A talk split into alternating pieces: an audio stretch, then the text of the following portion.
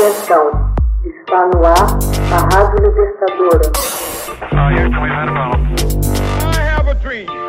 Assim sendo, declaro vaga a presidência da República.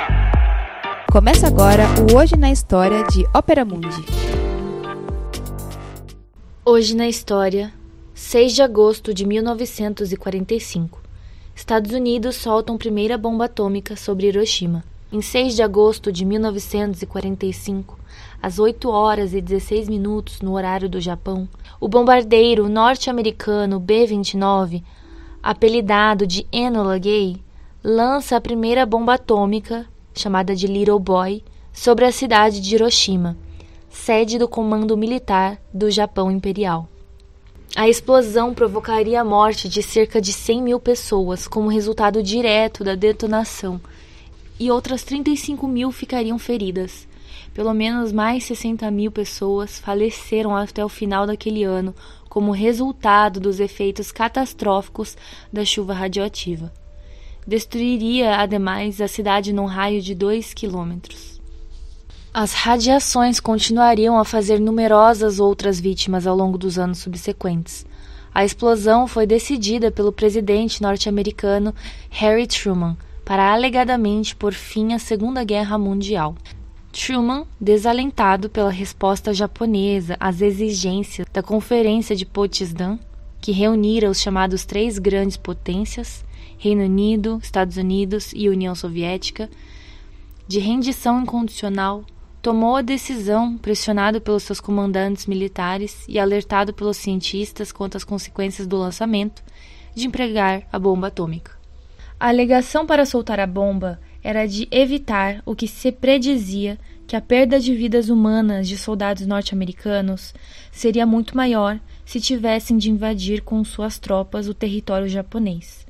Desse modo, em 5 de agosto, enquanto um bombardeio convencional estava a caminho, Little Boy foi carregado a bordo do avião do tenente-coronel Paul Tibbets na ilha Tinian, do arquipélago das Marianas. O B-29 de Tibbets, chamado de Enola pelo nome de sua mãe, deixou a ilha às 2h45 da manhã do dia 6 de agosto. Cinco horas e meia mais tarde, Little Boy foi lançado. 43 segundos depois do lançamento, a 543 metros acima do ponto de mira, que acabou sendo um hospital, a bomba explodiu liberando uma potência equivalente a 12.500 toneladas de TNT. A bomba tinha diversas inscrições sobre sua blindagem, uma das quais se podia ler: Saudações do imperador dos tripulantes do Indianópolis, navio que transportou a bomba até as Ilhas Marianas. Em seu livro de memórias, Tibets fala sobre a visão aterradora que podemos observar quando tomamos um curso que nos oferecia uma visão lateral da cidade devastada em chamas. O gigantesco cogumelo púrpura já tinha subido a uma altitude de 13,5 mil metros e continuava a disparar contra o alvo, fervilhante, como se tivesse terrivelmente vivo. O tenente-coronel Tibbets jamais vacilou na defesa da missão que comandou. Eu estava ansioso para executá-la. Queria fazer tudo o que pudesse para derrotar o Japão. Queria matar os bastardos.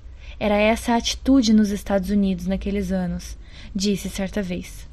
Havia cerca de 90 mil construções em Hiroshima antes da bomba, e somente 28 mil permaneceram de pé após a explosão. Havia perto de 200 médicos na cidade antes da detonação, e apenas 20 sobraram vivos e em condições de prestar socorro havia 1.780 enfermeiras e apenas 150 estavam com capacidade de ocupar-se dos enfermos e dos moribundos. Segundo a obra clássica Hiroshima de John Hersey, o prefeito da cidade havia disposto centenas de meninas para prestar rotas de fuga no caso de lançamento de bombas incendiárias. Elas estavam todas em campo aberto quando Enola Gay despejou sua carga. Havia tantos focos de incêndio espontâneo como resultado da explosão que um tripulante do Enola Gay teve de parar para contá-los. Todavia, outro tripulante anotou: É terrivelmente belo. Que momento que estamos vivendo. Hoje na História, texto original de Max Altman. Organização Haroldo Cerávalo. Locução Camila Araújo. Edição Laila Manoeli. Você já fez uma assinatura solidária de Opera Mundi? Com 70 centavos por dia, você ajuda a imprensa independente e combativa.